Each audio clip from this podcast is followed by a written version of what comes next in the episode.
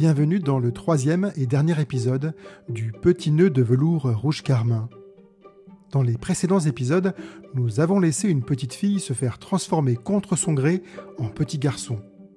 Petit garçon qui est venu en aide successivement à un lémurien horloger, à un rhinocéros comédien et à un zèbre herboriste. Découvrons désormais la suite de cette aventure. Vint un jour où le petit garçon, les bras chargés de livres, recueils et registres à faire passer à la moulinette de la censure, rentra dans l'antichambre du ministre marabout.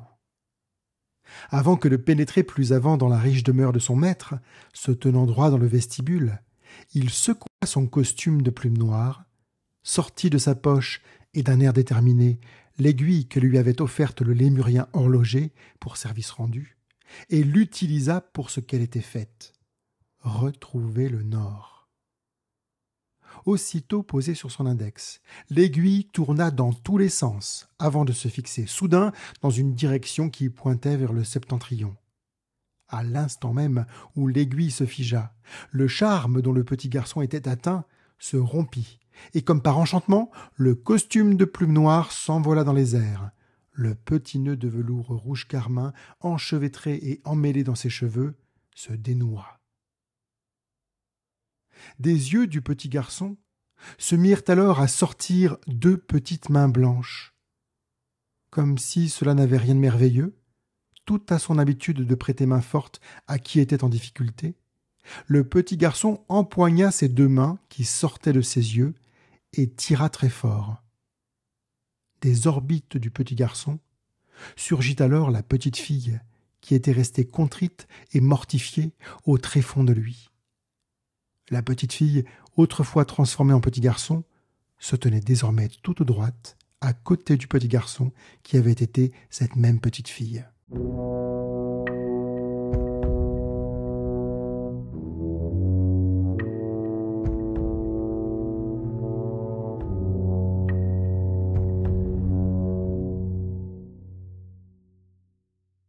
Se tenant par la main dans ce silencieux vestibule, le petit garçon et la petite fille se résolurent à descendre les nombreuses marches qui menaient à la cave suintante, pièce de la très riche demeure dans laquelle le ministre marabout avait élu office et domicile. Dans sa main droite, le petit garçon tenait les livres qu'il était censé soumettre à la censure du ministre. Dans sa main gauche, la petite fille tenait le brigadier, le bâton qui avait le pouvoir de faire taire n'importe qui, et que le rhinocéros comédien avait offert pour service rendu. Tous deux pénétrèrent dans la chambre suintante du sorcier, en souriant, comme ils étaient heureux de se tenir désormais par la main. La petite fille tapa soudain trois fois le bâton contre le sol calcaire de la pièce sombre. Tout surpris, le sorcier se retourna et voulut aussitôt se munir de son grimoire à formule magique pour se défendre par quelque sortilège ou maraboutage il dut se résoudre à conserver ses lèvres scellées et à ne pouvoir prononcer rien qui transformât le petit garçon ou la petite fille en quelque chose qu'il n'était pas. Le marabout était tout impuissant face au pouvoir du brigadier qui avait frappé la petite fille au sol et qui lui imposait le silence.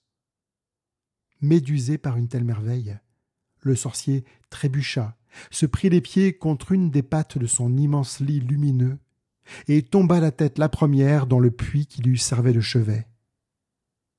On n'entendit même pas le plouf qu'on était en droit d'attendre en pareille accidentelle circonstance. Le marabout englouti avait disparu.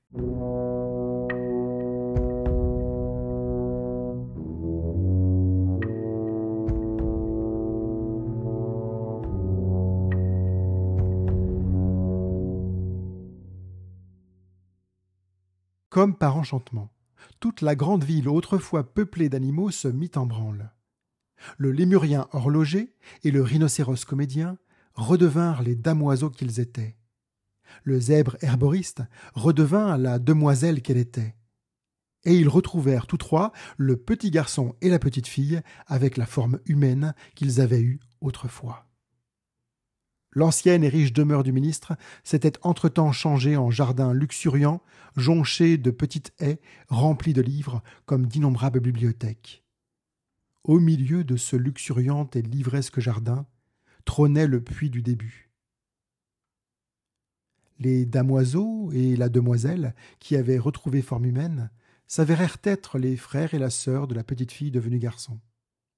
Celle-ci leur expliqua l'état de santé de leur mère, et ces derniers s'empressèrent de monter dans l'ancien carrosse du ministre, qui de corbillard ressemblait désormais à un véhicule princier.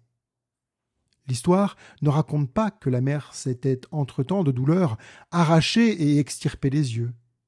L'histoire dit en revanche que les damoiseaux et la demoiselle, trois des quatre enfants, lui portèrent tout juste secours avant qu'elle ne tombât d'un arbre sur la cime duquel, bien qu'aveugle, elle s'était persuadée d'aller chercher quelques savoureux et délectables fruits.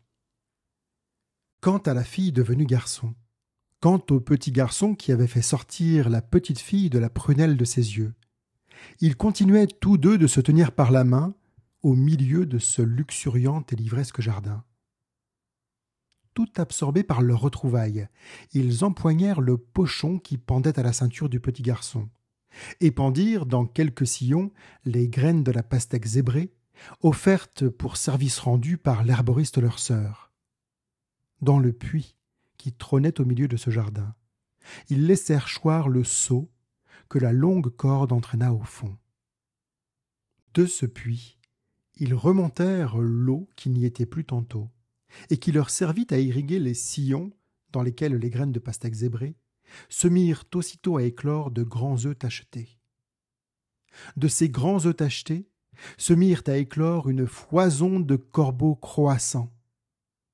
Et tous ces corbeaux croissants s'envolèrent, virevoltèrent dans les airs, en maudissant, conspuant et calomniant rageusement les nuages, afin qu'ils leur fissent place tout en invectivant le ciel. Les oiseaux plongèrent enfin dans la bouche du petit garçon et de la petite fille, qu'ils avaient grande ouverte, comme le trou d'un puits.